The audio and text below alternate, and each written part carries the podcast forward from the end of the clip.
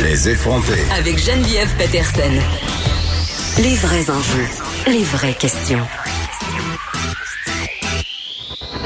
Vous écoutez Les effronter. Ah, l'amour et les relations intimes au temps de la COVID-19. Euh, Il y a des belles affaires qui se passent, des couples qui se découvrent et qui se redécouvrent, mais il y a des affaires moins le fun, comme les gens qui sont euh, des utilisateurs d'applications de rencontres, euh, Tinder, Grinder et autres facilités qui tentent toujours de faire des rencontres en personne, hein, malgré toutes les consignes qui sont on ne peut plus claires de confinement.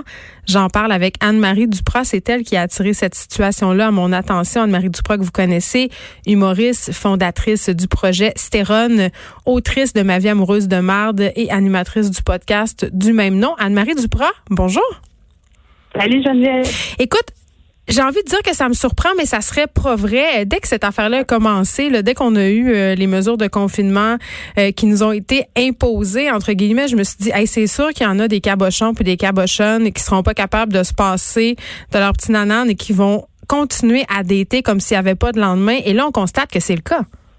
Ah, c'est tout à fait le un peu dans le délire, là, puis je me disais, non, vont aller juste là quand même, tu sais.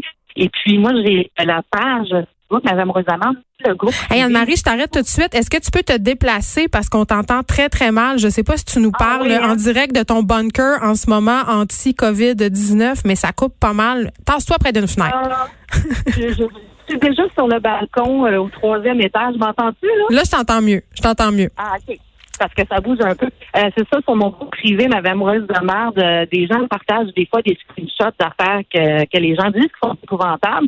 Ça, ça a commencé à sortir ce genre de conversation-là des gars parce que tout ce qu'on a eu, c'est, c'est des gars qui ont fait ça. Mais j'imagine gens- que ces gars-là, ils trouvent des madames là, pour y aller aussi. Là.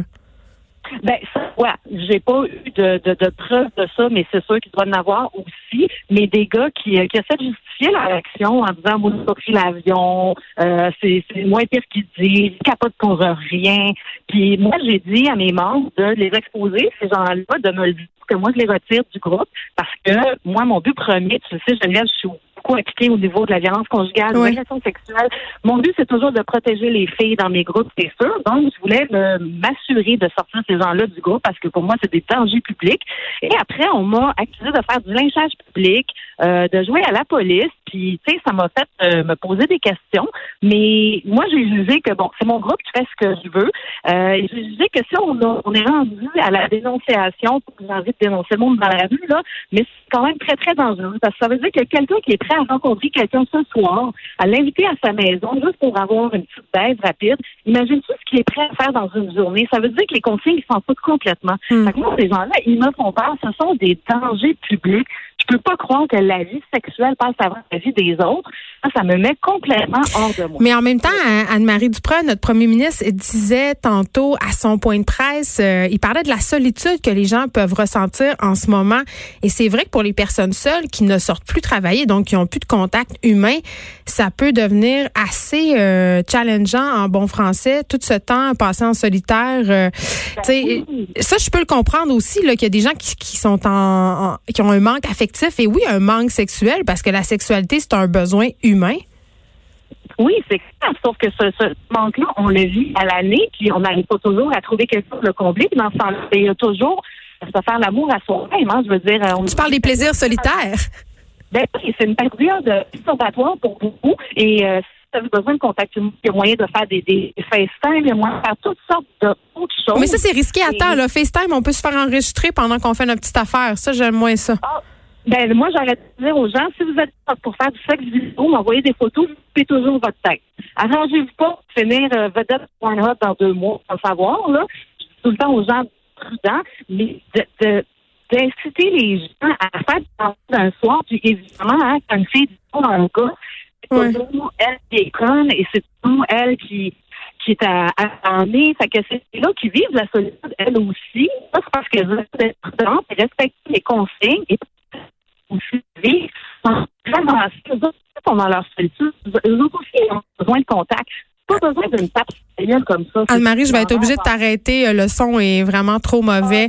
Mais on comprend l'idée derrière ton intervention. C'est pas responsable en ce moment pour des gens, même si on se sent seul, même si on a des besoins physique hein, inéluctable euh, de chercher à avoir des rencontres amoureuses via les applications de rencontres ou même euh, en entrant en contact avec les gens euh, via les médias sociaux. Anne-Marie Duprat, humoriste, fondatrice du projet Stérone, autrice de Ma vie amoureuse de merde, animatrice du podcast du même nom. Et j'ai envie qu'on se parle en terminant parce que ça me fait penser à ça, ma discussion avec Anne-Marie Duprat. La question des amants et des maîtresses. Les gens qui avaient des relations, ah, c'est ça. Les gens qui avaient des relations extra-conjugales avant la crise de la COVID-19, c'est beaucoup plus compliqué à cette heure.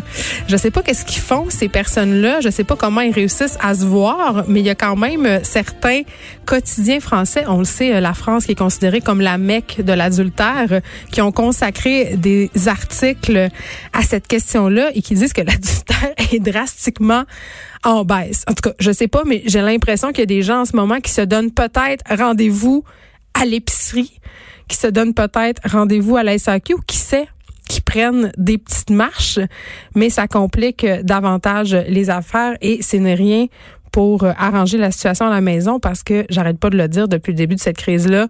Il y a des couples qui vont se rendre compte que ça marche pas pantoute et ils vont comme frapper leur Waterloo parce qu'ils peuvent plus se sauver au travail là, pour aller vivre quelque chose ailleurs. Par ailleurs, en Chine, il y a un mouvement sans précédent de divorce et on attribue cela, bien entendu, à la crise de la COVID-19. Donc, dans le fond, ce qu'on retient, c'est, hein, si vous avez des envies sexuelles, contentez-vous vous-même et il faudra être patient si vous désirez revoir euh, vos amants et vos maîtresses respectives. Peut-être aussi que c'est une occasion de mettre fin hein, à ces relations adultères. Mais qui suis-je pour juger? On se retrouve demain. Je vous laisse avec Mario Dumont et Vincent Dessureau. Merci d'avoir écouté Les Effrontés.